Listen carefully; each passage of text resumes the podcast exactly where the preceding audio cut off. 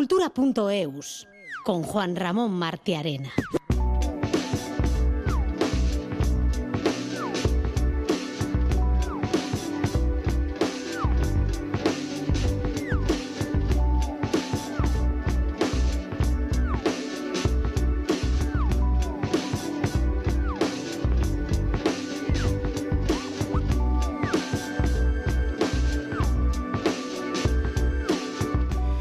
Agradable comenzar con buenas noticias un lunes, la semana, ya que hoy se han presentado las nuevas adquisiciones del proyecto Colección Compartida, un proyecto que está en marcha desde el año 2020 y en el que Artium Museo de Gasteiz, el Bellas Artes de Bilbao y Tabacalera de Donostia participan conjuntamente en la comisión que se encarga de la adquisición de obras de artistas vascos en activo. Pues bien, el gobierno vasco ha adquirido 27 obras de 19 artistas o colectivos en activo el año pasado, obras que corresponden a diversas disciplinas y artistas de diversas generaciones y trayectorias dispares, como por ejemplo Xavier Salaverría, Ainara Legardón, Isabel Erguera, Elena Aitzcoa y John Miquel Euba. Por otra parte, hablaremos de la vigésimo tercera edición del Festival Música Música, que se celebra los tres primeros días de marzo bajo el lema Imágenes, con un completo programa que acercará música de compositores como Beethoven, Falla, Granados, Debussy, Ravel, Alcalde y Bernstein, recordando imágenes literarias, pinturas de artistas como Goya, escenas de la naturaleza y fotogramas de películas de Chaplin o de West Side Story. Un maratón musical con más de 70 conciertos programados en tres días. Entre otros temas también, como hacemos una vez al mes, hoy repasaremos con nuestro compañero y experto Iñaki Calvo las principales novedades del mundo del cómic y recordaremos a Julio Cortázar en el 40 aniversario de su muerte que se cumple hoy.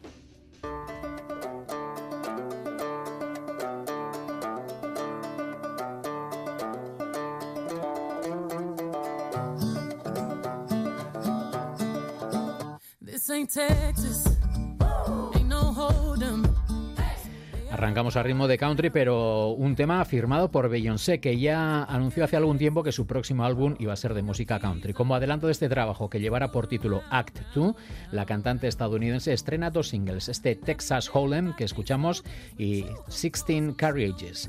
Act 2 verá la luz el 29 de marzo y como también anunció en su día Beyoncé, será la segunda entrega de una trilogía denominada Renaissance. El anuncio de los temas y el lanzamiento lo ha hecho nada más y nada menos que en el marco de la Super Bowl disputada esta pasada madrugada. Así comienza Cultura.eus, un programa posible gracias a la labor técnica de Beatriz Leal y Alberto Zubeldi en el, en el apartado técnico, la producción de Esther Murelaga y el trabajo de todo el equipo del programa. Dive bar we always thought was nice. Ooh, run me to the left, then spin me in the middle, boy. I can't read your mind. This ain't Texas, ain't no hold'em.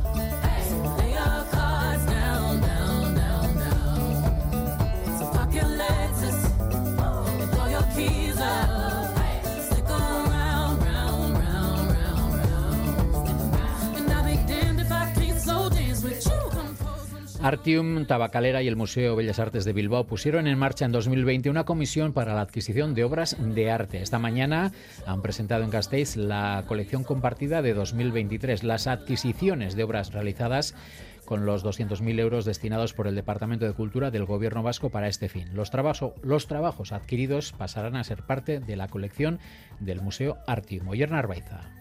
El gobierno vasco ha adquirido 27 obras de arte creadas por 19 artistas o colectivos en activo a través del proyecto Colección Compartida, en el que participan desde 2020 el Museo de Bellas Artes de Bilbao, Tabacalera y Artium.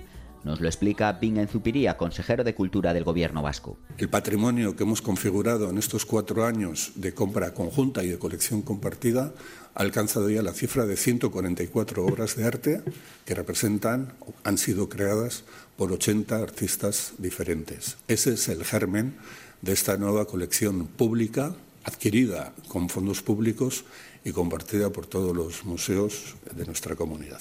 Las obras adquiridas son autoría de artistas profesionales en activo que trabajan diversos formatos y técnicas, como la pintura, fotografía, escultura, cine, vídeo, instalación, instalación de audio, dibujo y obra gráfica, entre otras. Las obras adquiridas son autoría de artistas profesionales en activo que trabajan diversos formatos y técnicas como la pintura, fotografía, escultura, cine, vídeo, instalación, instalación de audio, dibujo y obra gráfica, entre otras. Las adquisiciones atienden a la incorporación de artistas pertenecientes a distintas generaciones y que cuentan con trayectorias dispares. Beatriz Herráez, directora del Museo Artium. Hay obras históricas, obras que pensamos desde la Comisión de Trabajo de esta colección compartida, que son fundamentales para entender eh, lo que ha sido el devenir de los lenguajes artísticos del contexto en, los, en las últimas décadas, pero también hay obras de, eh, muy recientes, que han sido creadas pues, eh, en, en, este mismo año o en, o en el año pasado. La adquisición de obras responde a diversos criterios, entre ellos el interés de los artistas para los programas de las entidades. Colección compartida atiende a artistas vascos o del contexto vasco o que hayan trabajado sobre cuestiones que atienden a, a nuestra propia historia a nuestra memoria reciente en activo. Este, en activo quiere decir que no se circunscribe no es una colección eh, generacional, es decir, no, no, es una colección para emergentes, ni es una colección de largas trayectorias, es una colección que intenta dar, eh, ser plural y, y tener también, eh, de alguna forma, ser el reflejo de esa polifonía, de esa, de esa imagen global y coral, eh, que es lo que construye nuestro contexto eh, creativo y discursivo hoy en día. Estas obras han sido realizadas por artistas como Xavier Salaverría, Maggi Berber y Marina Lameiro, Pedro Sés, Isabel Erguera, Maripuri Herrero, John Miquel Euba o Suar Iruretagoyena, entre otros. Las adquisiciones se integrarán en la colección del Museo Artium como parte de su fondo patrimonial de carácter público.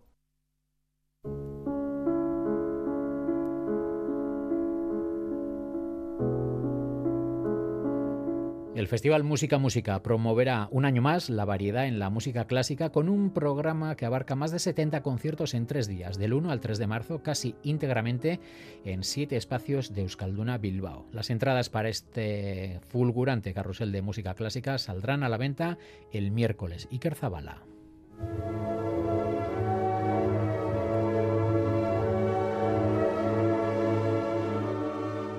Música clásica en formato maratón y a precios asequibles es la fórmula con la que el festival Música Música se ha hecho un hueco al final del invierno en Bilbao. Este año son más de 70 conciertos que tienen en la variedad uno de sus ejes. Amaya Regui, alcaldesa, explica las claves de este festival con un formato muy característico de conciertos de no más de 45 minutos, de forma simultánea en siete escenarios diferentes y además a precios populares.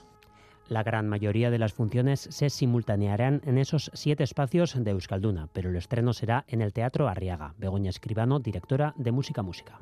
El telón se levanta en el Teatro Arriaga con los cuadros de una exposición de Mussorgsky, que estará por Ravel, y Eusko Irudiak de Guridi, a cargo de la VOS, Bilbao Orquestra Sinfónica y la Sociedad Coral de Bilbao. El resto del festival se celebrará en el Palacio Euskalduna. Y el ramillete de autores representados durante el fin de semana es de primer orden. Una edición llena de imágenes que nos evoca la música de grandes compositores como Bach, Händel, Mozart, eh, Beethoven, Debussy, Mendelssohn, Borsak, Falla, Pulenko, Bestin, entre otros, a través de más de 100 obras que se programan.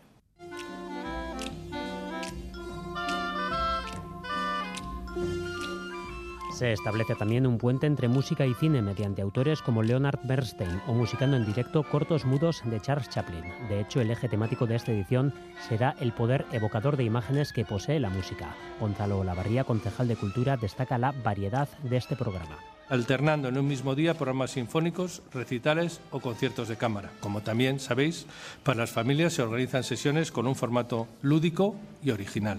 Este año el programa de Irudiac Imágenes está dedicado a la música descriptiva, a la que tiene como objetivo atraer ideas e imágenes a la mente del oyente.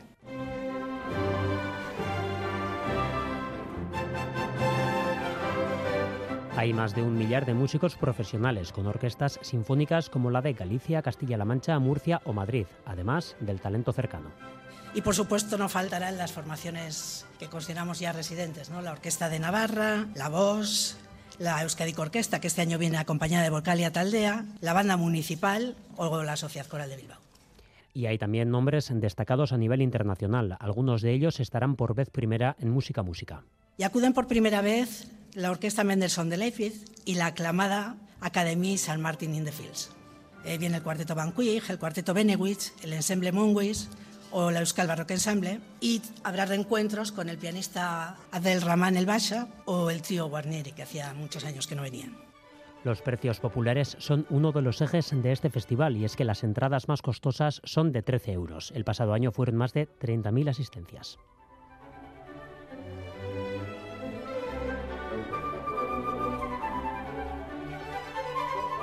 Y hoy se cumplen 100 años del estreno de Rhapsody in Blue, composición eh, de George Gershwin que se considera paradigma de la música estadounidense del siglo XX.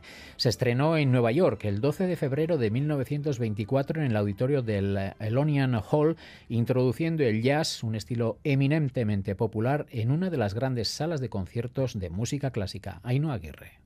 Era un día de frío y nieve en Nueva York cuando se estrenó Rhapsody in Blue. George Gershwin había compuesto esta obra por encargo de Paul Whiteman, director de big bands de jazz, que iba a actuar al frente de la Palais Royal Orchestra en un acto conmemorativo del nacimiento de Abraham Lincoln. Algunos de los personajes más influyentes de la sociedad neoyorquina acudieron aquel día al prestigioso salón de conciertos del edificio Aeolian. Entre el público se encontraban, por ejemplo, los compositores Sergei Rachmaninov y John Philip Sousa, conocido como el rey de las marchas. Miquel Chamizo, periodista musical. Bueno, pues la, historia del estreno es muy curiosa porque él no sabía que tenía que componer esta obra. Paul Whitman, que había conocido una ópera que había escrito dos años antes, Gershwin, que se llama Blue Monday, le pidió hacerla y Gershwin dijo que no, que no podía, que estaba muy liado y que no podía hacerlo y finalmente cinco semanas antes del concierto el, hermano de Gershwin, Ira, vio en el periódico que se había anunciado una nueva obra de Gershwin que se iba a estrenar el día 12 eh, de febrero con motivo del cumpleaños de bueno del cumpleaños de Abraham Lincoln ¿no? el compositor neoyorquino de 25 años trabajaba en aquel momento en un musical que estaban montando en Boston y se las tuvo que ingeniar para componer Rhapsody in Blue durante los trayectos en tren a toda velocidad. Tuvo que hacer esta obra, la Rhapsody in Blue, se le ocurrió viajando en un tren, dice que mientras viajaba en el tren con los sonidos, eh, el traqueteo de las vías, eh, el sonido de las bocinas, todos los ruidos que escuchamos dentro de un tren y especialmente en aquella época, de repente se le ocurrió toda la idea de estos eh, ritmos vertiginosos que aceleran, deceleran y, bueno, a partir de esa idea le fue dando forma a esta obra que se estrenó dentro de un concierto que se llamaba Un experimento en música moderna. Gershwin compuso la partitura para piano y fue orquestada por Ferdi Grofé. Yo creo que la Rhapsody in Blue dio en el clavo al unir dos mundos. Por un lado, obviamente el jazz, eh, porque los materiales de los que bebe toda la parte improvisatoria de la que de la que nace incluso ese primer eh, clarinete inicial que surgió de una improvisación del clarinetista y que luego se, adoptó en la obra, ¿no? Eh, todo eso viene del jazz, el trasfondo es el jazz, pero luego el trabajo, la extensión de la obra, la duración que tiene, la manera en que se elaboran esos materiales del jazz, es más bien clásico, ¿no? quiero decir procedente de la música clásica. El resultado de esa mezcla fue algo nuevo que influyó notablemente en el desarrollo de la música clásica estadounidense. Por primera vez se había introducido el jazz en un auditorio de música clásica.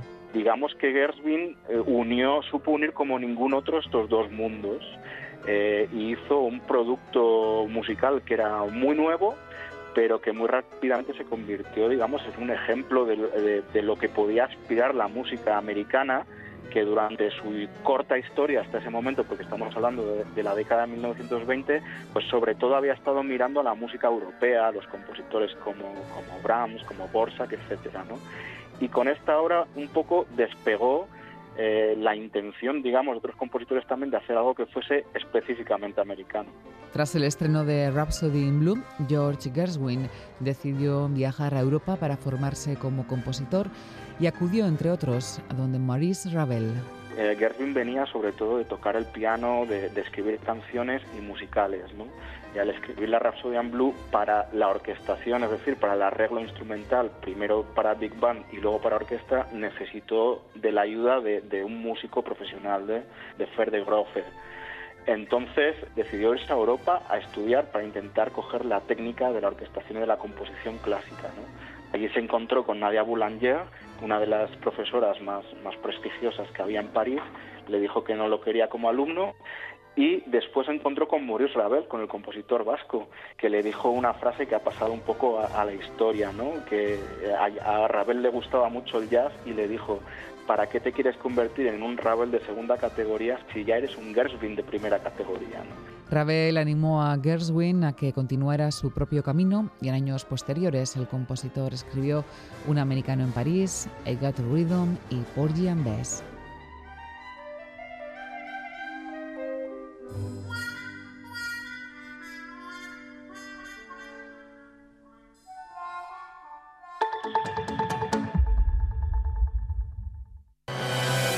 El programa líder de los lunes.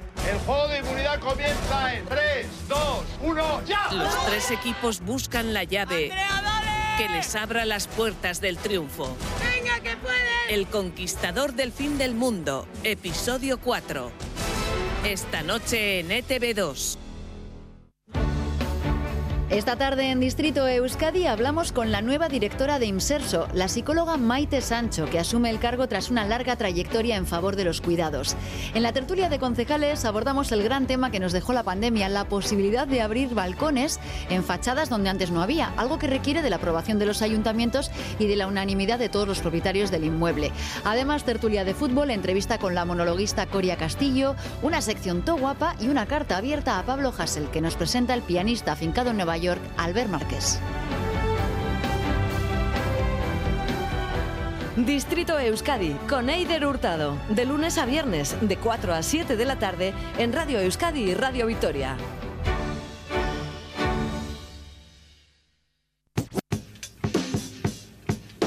Cultura.eus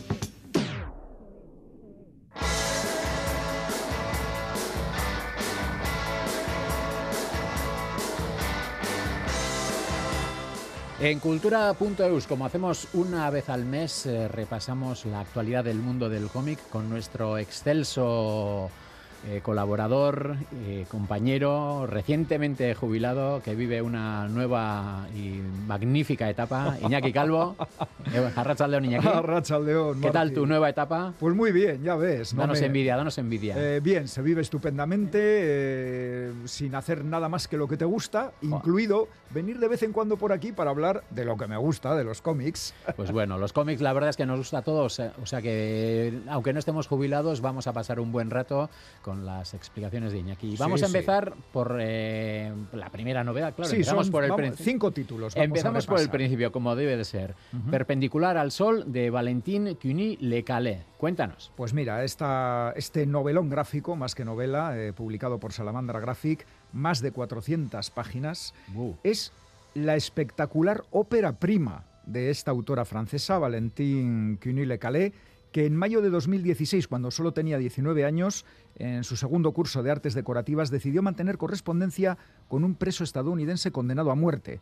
Eh, con ayuda de la ONG Acción de los Cristianos por la Abolición de la Tortura, ACAT, que es muy activa eh, para abolir la pena de muerte y la tortura. No confundir con ACAP. No, no, ACAT. Valentín eh, pudo establecer contacto con Renaldo McGirt, un hombre de raza negra que lleva, llevaba entonces 10 años en el corredor de la muerte en una prisión de Florida. Ya sabemos que es una es una situación que aquí en, Occidente nos parece imposible. En Europa, que una persona esté esperando a que le ejecuten años, décadas, bueno, es una situación tremenda. Pero algo, por otra parte, totalmente normal en Estados mm, Unidos. Totalmente, totalmente, está normalizado. Bueno, pues basándose en los testimonios de Renaldo Valentín, publicó en 2020 el libro El mundo en 5 metros cuadrados, que es el tamaño de la celda de su interlocutor, y en 2022 esta novela gráfica de la que hoy hablamos, Perpendicular al Sol.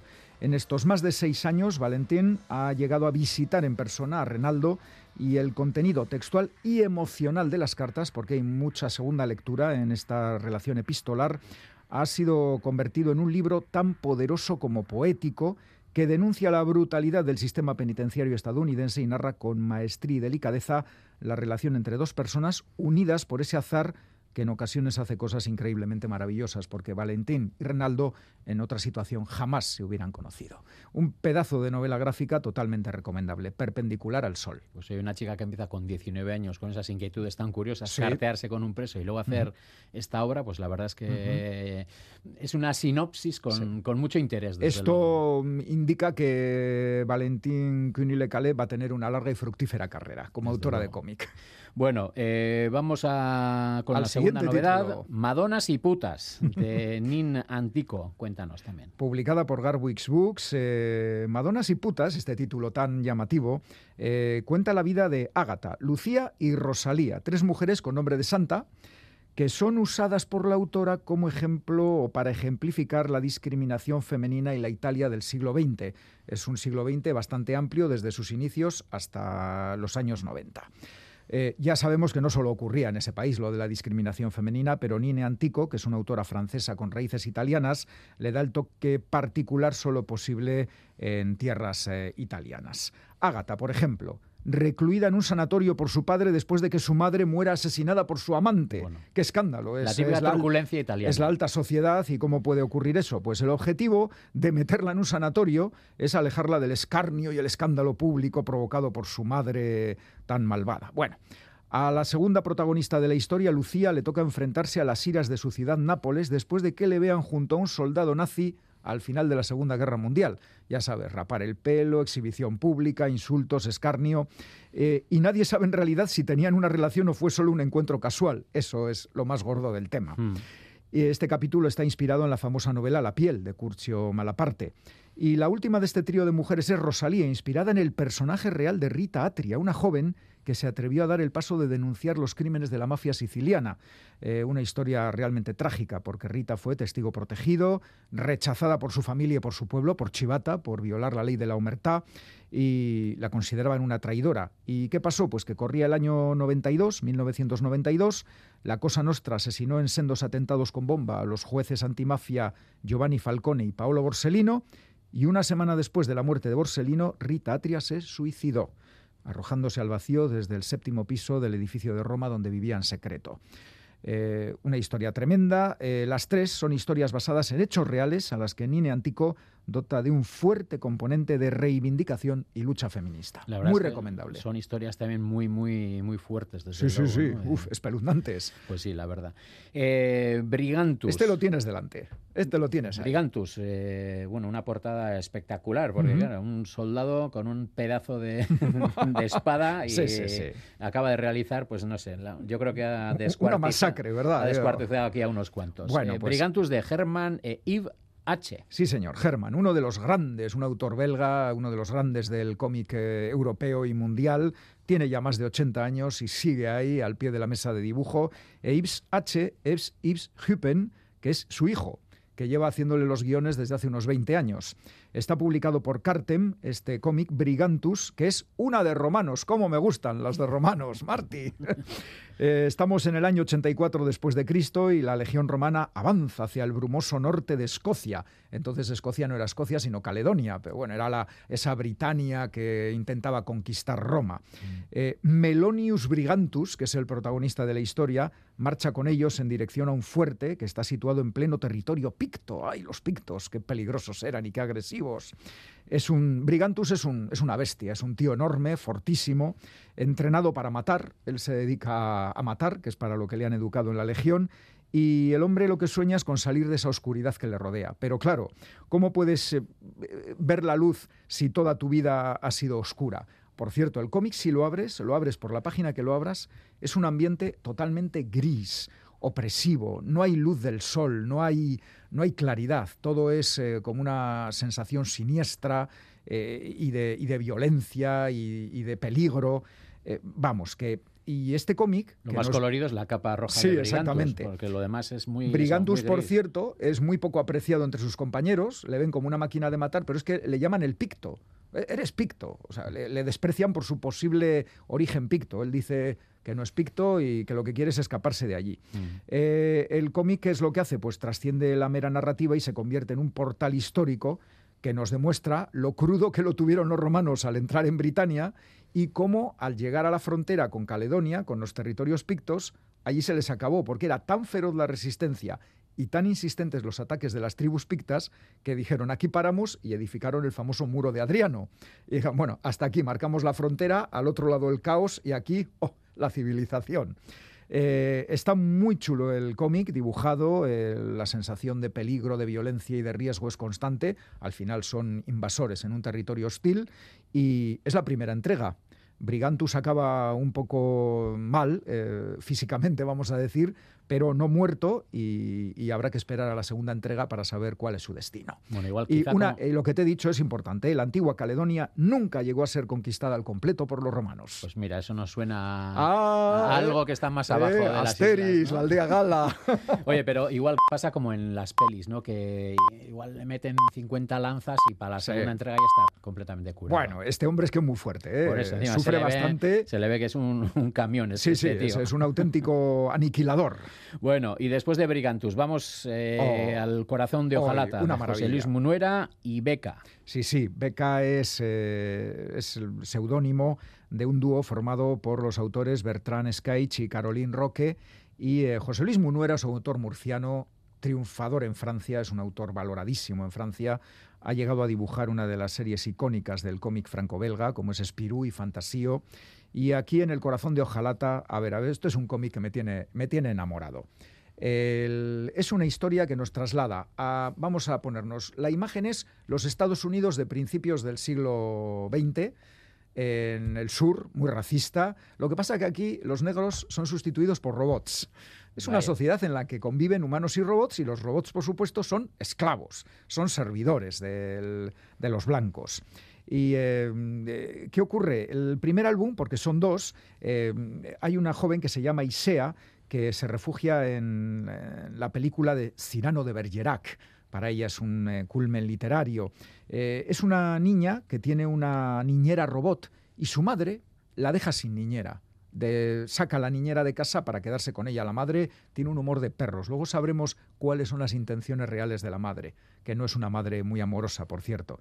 Y cuando Isea se queda sin niñera, decide marchar en busca de su niñera querida en un mundo donde los robots tienen que ser sirvientes y cualquier desliz es castigado con la aniquilación por parte de otros robots que son los alguaciles, que matan al robot disidente. Y en el segundo volumen de la historia, la protagonista es Eva, una joven vagabunda, acompañada por su perro Jesper, que vive en libertad viviendo a salto de mata, robando aquí y allá, haciendo trapicherías, y un buen día Eva se encuentra un libro que le va a poner en mucho peligro. La vemos aquí en la portada que nos has traído del exactamente. Eh, resulta que ese libro ha sido escrito por un robot, es un libro maravilloso. Los robots no pueden escribir libros, los robots no, no, no, tienen sentimientos, no tienen alma, y hay un rico supremacista que ha encargado a dos robots aniquiladores que encuentren copias de este libro y asesinen a su autor. Entonces a Eva le espera una dura travesía. El cómic es una maravilla, una delicia de dibujo. Eh, Munuera tiene un estilo que se acerca igual un poquito a las películas Disney, lo que pasa que eh, algo más depurado, y es una pura delicia la lectura desde el principio hasta el fin. En ese mundo sin alma supuesta, que es el mundo robótico, hay muchísima más humanidad que en el mundo de los humanos. Bueno, eso pasa, queda eso. Pasa mucho en la ficción. En la realidad, pues bueno, no nos vamos a meter en jardines, sí, eh, que hoy es lunes. Muy bien. Última novedad, Marvel's anotado de Alex Ross y Kurt Busiek. Quita el corazón de hojalata y alucina con lo que hay ahí debajo. Quitamos atención, también. Atención, compañero.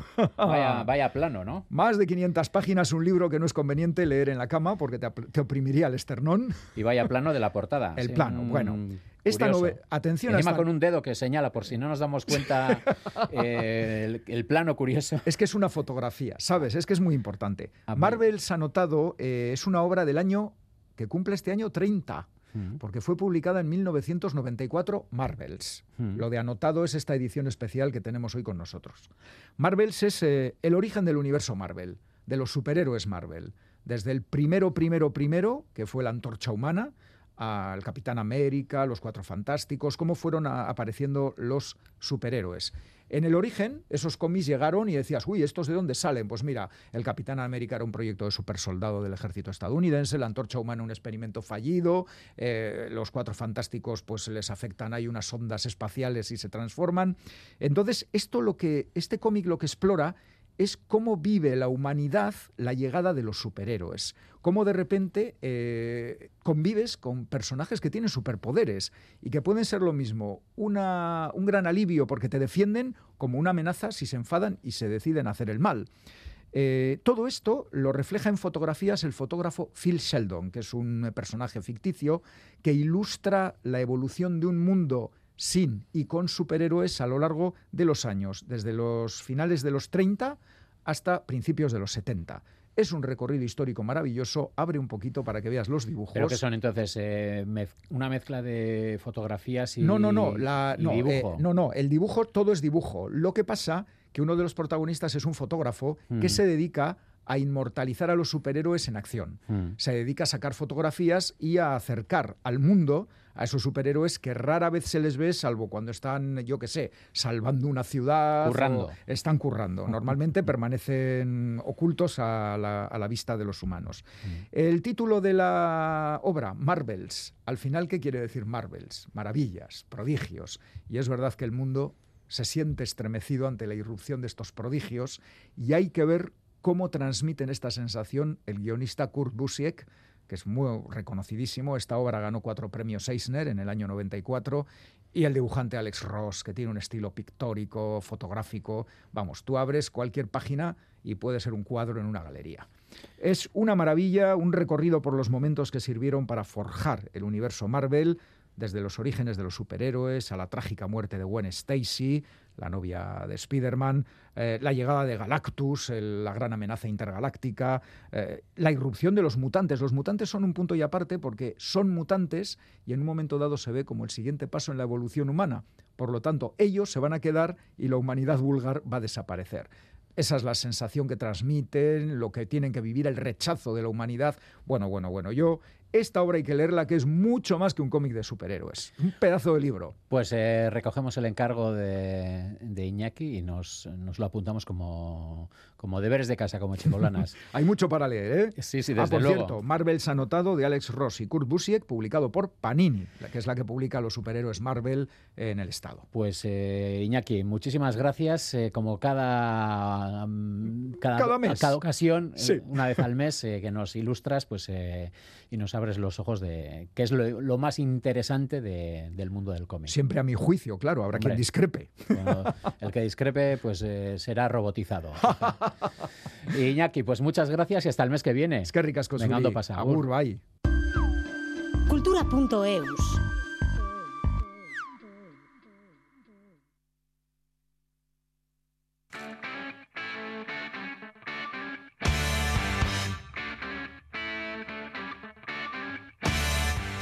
Para los oyentes fans de ACDC y que estén dispuestos a viajar para ver a su grupo favorito, les anunciamos que la banda australiana actuará el 29 de mayo en el Estadio de la Cartuja en Sevilla. Por tanto, la gira internacional para presentar Power Up, la primera en ocho años, tiene por ahora 21 fechas. Las entradas se pondrán a la venta este próximo viernes en eh, livenation.es y en ticketmaster.es.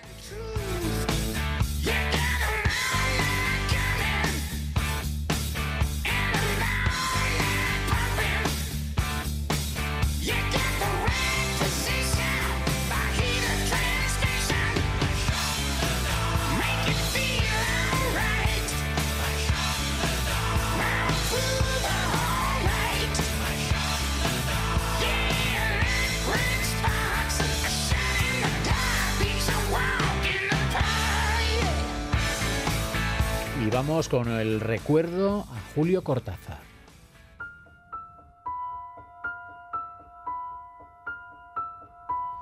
Hoy 12 de febrero se cumplen 40 años de la muerte del escritor Julio Cortázar, autor emblemático de la literatura argentina del siglo XX. Por otra parte, el próximo 26 de agosto se cumplirán 110 años de su nacimiento.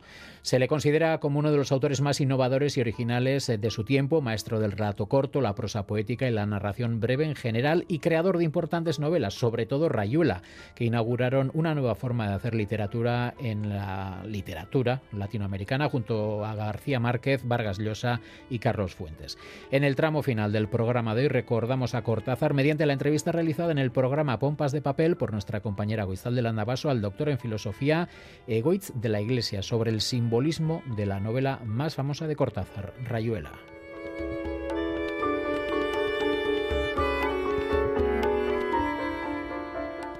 Este 12 de febrero se cumplirán 40 años del fallecimiento del escritor Julio Cortázar.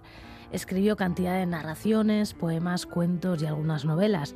Tal vez una de sus obras más mencionadas, más conocidas, sea la novela Rayuela, y sobre ella hablaremos en los próximos minutos con el doctor en filosofía Egoitz de la Iglesia. Él defendió su tesis doctoral precisamente con un estudio de esta novela, un estudio simbólico, y sobre ello queremos hablar con Egoitz de la Iglesia. Egoitz, egunon, zer? Opa, kaixo egunon. Bueno, me imagino que para haber elegido una novela de Julio Cortázar eh, tienes que ser un seguidor de su obra, ¿no? Bueno, más bien eh, diría que me he hecho seguidor de su obra porque realmente cuando elegí estudiar la, obra de, Cortázar, bueno, siempre he sido no lector.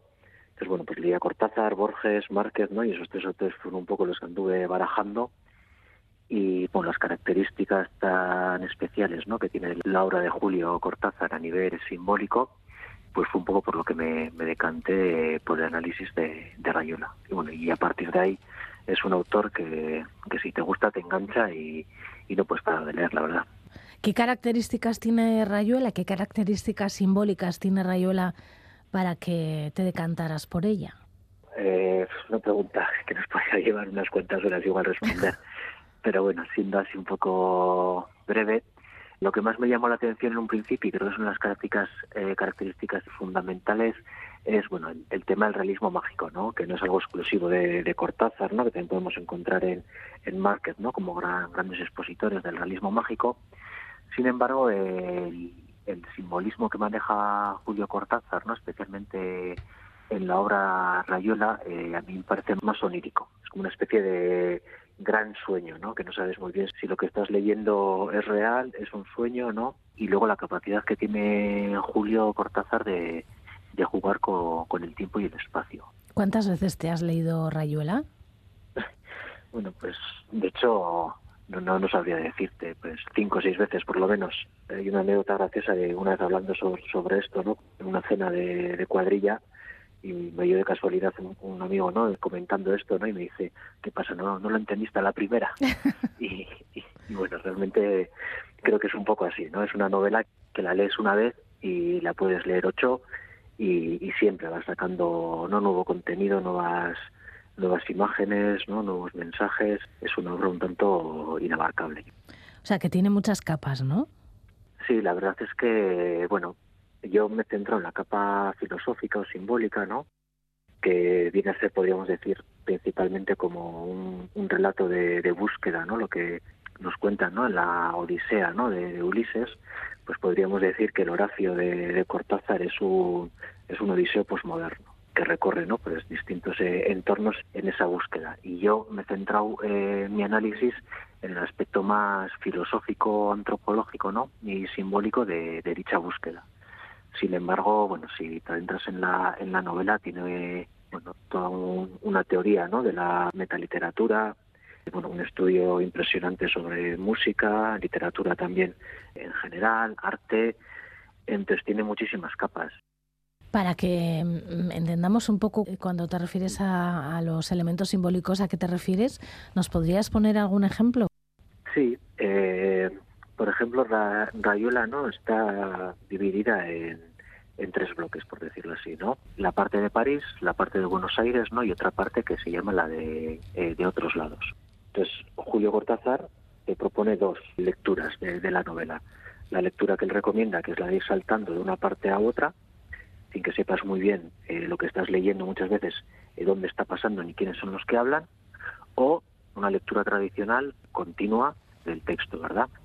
Pues eso, por ejemplo, podemos decir que eso mismo ya es el primer símbolo, uso simbólico de la novela que nos, que nos plantea Cortázar, ¿no? El propio título, Rayuela, el Rayuela es un juego, es un juego de niños, pero que también se puede interpretar como un ritual, ¿no? Un rito de paso. Si recuerdas, cuando jugabas la Rayuela de, de pequeña, no sé si es tu caso, ¿no? en, en, la primera parte poníamos no tierra y en la de arriba cielo se solía poner, ¿verdad? Es como un ritual de paso, ¿no? De, del cielo a la tierra, ¿no? O, bueno, pues el propio nombre ya tiene ese, valor. El que la propia novela esté planteada a modo de juego, no porque va saltando de un lado a otro con un tablero de dirección que te marca Cortázar, también le da ese carácter de juego. Eso ya en cuanto al continente, ¿no? Por decirlo así, ¿no? Y luego ya el contenido, pues tenemos ciertos personajes claves, ¿no? El protagonista principal, ¿no? Que es que es Horacio, que su viaje, ¿no? Transita, pues entre París y Buenos Aires, ¿no? Y pues la persona que lea Rayuela, ¿no? Eh, cuando está en París podrá ver que es un ambiente oscuro, casi siempre es de noche, el tiempo no es precisamente agradable, los colores que nos describe Cortázar son verdosos, grisáceos, ¿no? Las conversaciones son un poco conversaciones trasnochadas, complicadas de entender. Está representando, ¿no? La primera parte de la búsqueda, que lo que podríamos ver ahí es un símbolo del, laberinto, ¿no? De un, laberinto en el que nuestro héroe, en este caso el héroe postmoderno, ¿no? si queremos llamarlo así, se tiene que adentrar, perder, para encontrarse a sí mismo. Y cuando recorre ese laberinto y llega a Buenos Aires, que son ya imágenes eh, mucho más diurnas, claras, conversaciones de patio, con personajes no tan oscuros, por decirlo así, o místicos, ¿no? Como en la primera parte. Entonces, bueno, juega mucho con los espacios, con los tonos, con las conversaciones y una infinidad de, elementos más. ¿La primera vez cómo lo leíste? Yo me la leí directamente eh, con el cuadro de dirección, porque realmente es una pequeña trampa que nos hace Cortázar, ¿no? Porque él dice que él lo que busca son son lectores, ¿no? Lectoras eh, activos, ¿no? Activas. No quiere una, una persona pasiva, ¿no? Que se enfrenta a la novela de forma tradicional. Es, es una lectura en cierto sentido exigente. Entonces él te dice, bueno, tú léelo como quieras, ¿no? Pero es un poco como con trampa, como diciendo, bueno, si lo lees de forma tradicional, como que, bueno, pues pues igual no te mereces la lectura adecuada, ¿no? Porque también la propia novela, eh, los personajes no están realmente descritos, ¿no? Físicamente, los escenarios, eso se describen un poco, no es los tonos, las sensaciones, pero no hay una descripción detallada de nada. Entonces le pide a, la persona ¿no? que está leyendo la novela mucha creatividad, poner mucho de, su parte. Y yo creo que también es, ese es uno de los mensajes que tiene la novela de, Cortázar. no Es una apología de, la imaginación, de, recuperar el valor de lo imaginario. ¿no? Y él en algún momento en la, en la novela también dice, hay que recuperar este valor de lo de imaginar, de la ensoñación, como pérdida de tiempo. ¿no? Hay que recuperar el, valor de, hacer cosas inútiles, ¿no? Mira, decir, eh, un poco algo así, ¿no? Y con Rayuela él nos plantea un poco eso, una lectura en la que no sabes qué está pasando, no pasaban grandes cosas, tampoco sabes muy bien si es el presente, el pasado, el futuro de la propia novela lo que estás leyendo, y entonces, bueno, te exige dejarte llevar, perder un poco el control que sea la propia novela la que, la que te vaya llevando y tu propia imaginación ¿no? la que vaya construyendo todos esos elementos que, Cortázar deliberadamente ha obviado en el relato. En esta obra de Cortázar, ¿te parece que hay más eh, preguntas que respuestas? Eh, realmente sí, te diría que más bien hay, preguntas. Bueno, hay preguntas que te quieres hacer y te plantea otras preguntas que, que no te quieres hacer y entonces eres tú, ¿no? una vez más, quien debe buscar esas, esas respuestas. Teniendo en cuenta que, el marco que nos plantea Julio Cortázar, ¿no? como, el de un juego, ¿no? como una especie de ritual, van a ser eh, respuestas subjetivas, ¿no? muy, muy dirigidas a tu propia experiencia personal. En el análisis simbólico, ¿no? por ejemplo, que, que he llevado yo a cabo, estoy seguro que estoy hablando más de mí mismo que de Julio, en cierto sentido. Entonces yo creo que es una novela que interactúa mucho con el lector, que te plantea cuestiones y que las respuestas eres tú que tiene esas respuestas, ¿no? No, no vas a encontrar una respuesta tácita. Él te da cierto marco simbólico, juegos dentro de la novela, ¿no? A través de los personajes, de sus conversaciones, ¿no? De, lo, de los recorridos con los que tú, bueno, enganchas más, empatizas más, empatizas menos, y ahí es donde tú vas encontrando quizás esas respuestas a las grandes cuestiones que te puede plantear él, ¿no? Yo realmente entiendo Rayuela ¿no? como una especie de viaje imaginario en el que no debes de intentar eh, llevarte por la razón. No, no creo que, el fin de Cortázar no sea que tú racionalices o destripes Rayuela. Quizás no pues lo que yo he hecho con, su obra a él le parecería quizás algo una aberración, ¿no? Eh, podríamos decir. Eso te iba a preguntar, que tú has hecho todo lo contrario. Sí, sí. Es verdad que él propone como una especie de búsqueda también para la persona que va a leer el libro, ¿no? Sí, esa es, ya la finalidad no fundamental de Cortázar. Nos plantea un, personaje que podríamos decir que Horacio viene a ser un poco así como la representación de toda la cultura occidental, Es un hombre blanco, ¿no? De cultura, con mucha labia, parece una persona apuesta, ¿no? Atractiva, y que, bueno, viaja de Argentina a París con toda esa sabiduría y como bien, bien asentado. Y es ahí donde encuentra a, la maga, que en un principio parece una mujer, ¿no? Caótica, desordenada, eh, un tanto, bueno, podemos decir, estúpida o tonta, pero que realmente es la que alberga el conocimiento, diríamos, vital, no existencial, ¿no? que acaba siendo la maga, ¿no? Como una representación de la diosa madre, ¿no? De toda esa sabiduría ancestral, esa sabiduría de sentido, no de verdad.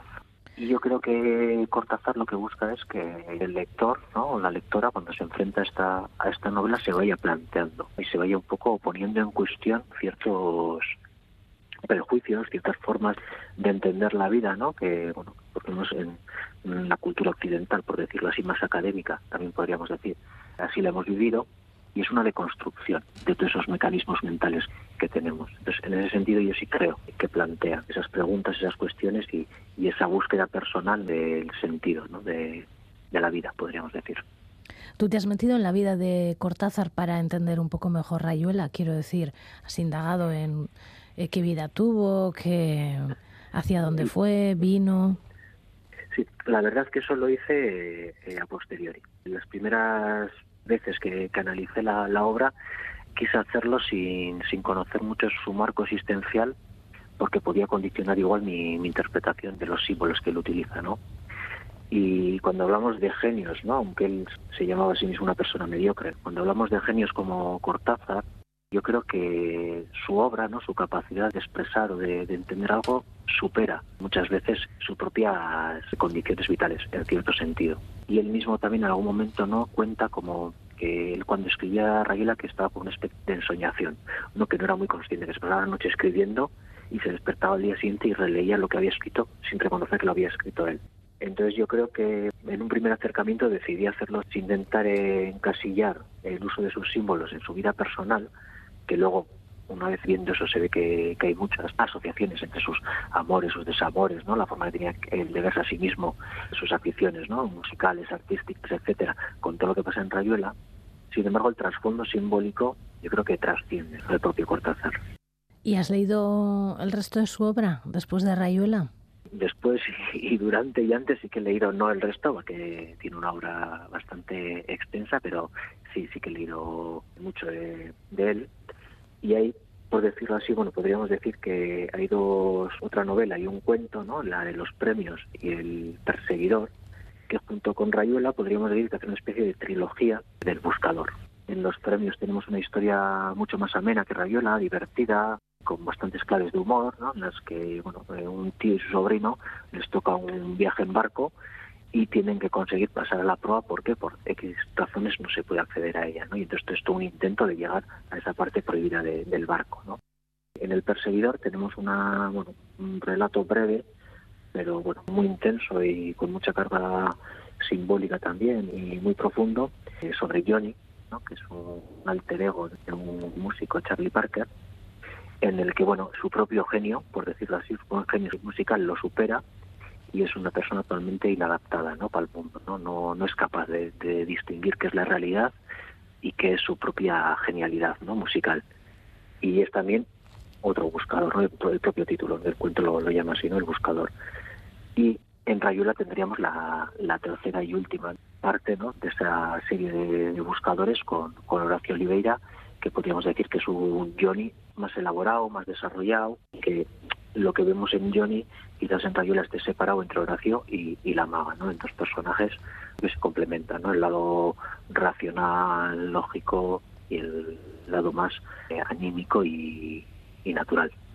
Después de acabar de presentar la tesis, de defenderla, ¿has vuelto a leer Cortázar? Eh, es verdad que tuve una, una buena temporada de desintoxicación, la verdad, porque sí, al final también te tienes que dar un, un respiro pero luego sí, o sea, no con el mismo ritmo que, antes, obviamente, pero bueno, en los cuentos, sí me, gustan mucho los cuentos, normalmente, bueno, los suelo retomar eh, de vez en cuando, o buscar alguno que, que no haya leído, y, y sí, la verdad que sí es una lectura que te, que te da algo, ¿no? ¿Y eres capaz de gozar a Cortázar sin analizarlo? Claro, en mi caso, ¿no? que al analizar los símbolos, ¿no? como lo hice, pues ya fue una, una lectura que me gustaba, ¿no? que entonces yo creo que ya es, es inevitable ¿no? esa interpretación. Pero bueno, si me permites utilizar un símil, uno de los cuentos de Cortázar, ¿no? instrucciones para dar cuerda a un reloj, y como te he dicho antes, yo creo que más bien que ser yo quien, quien analiza la obra de, de Cortázar, ¿no? Creo que en ciertos momentos, en la mayoría de ellos, ¿no? Es la propia obra de Cortázar, ¿no? Los propios símbolos los que los que me han analizado a mí. Ahora eres profesor de, de la universidad. No sé si a, tus alumnos y alumnas le recomiendas Rayuela. La verdad es que yo ahora estoy en, en la universidad, ¿no? en la facultad de, de magisterio y la verdad es que no, no hemos trabajado así eh, a Cortázar como tal. Pensaba que serías ya un eh, entusiasta de, Rayuela y de Cortázar y estarías recomendando a todo el mundo que lea lo que sea de Cortázar. Sí, hombre, recomendar siempre lo, recomiendo, eso es obviamente, ¿no? Y, antes de estar aquí, cuando trabajaba de profesor de secundaria, hacía un poco el, trabajo que he hecho yo con Rayuela, lo hacía con, mi alumnado, ¿no? Les, enseñé un poco estas técnicas. De análisis simbólico porque yo, bueno, soy un entusiasta de, Cortázar y al mismo tiempo soy un entusiasta de Gilbert Durant, que es el antropólogo y filósofo en el que yo me he basado para eh, llevar a cabo este análisis, ¿no? este análisis mitocrítico se llama, ¿no? De, la obra de Cortázar. Lo que pasa que también entiendo que, es una novela exigente, que no está hecha igual para todo el mundo, que todo el mundo no la va a disfrutar, entonces, bueno, hay cuentos más, más asumibles, igual que pues, las historias de cronopios y famas, por ejemplo, son mucho más asumibles ¿no? que, la propia Rayuela en sí, ¿no? que es una obra bueno, bastante adulta y, y exigente. ¿no? Egoitz de la Iglesia, él es eh, doctor en filosofía y profesor de Mondragón Universitatea. Defendió su tesis doctoral precisamente con un estudio de la novela Rayuela de Julio Cortázar, de quien este 12 de febrero se cumplirán 40 años del fallecimiento. Es que ricasco Egoitz eta beste batarte. Vale, es que ricasco soy.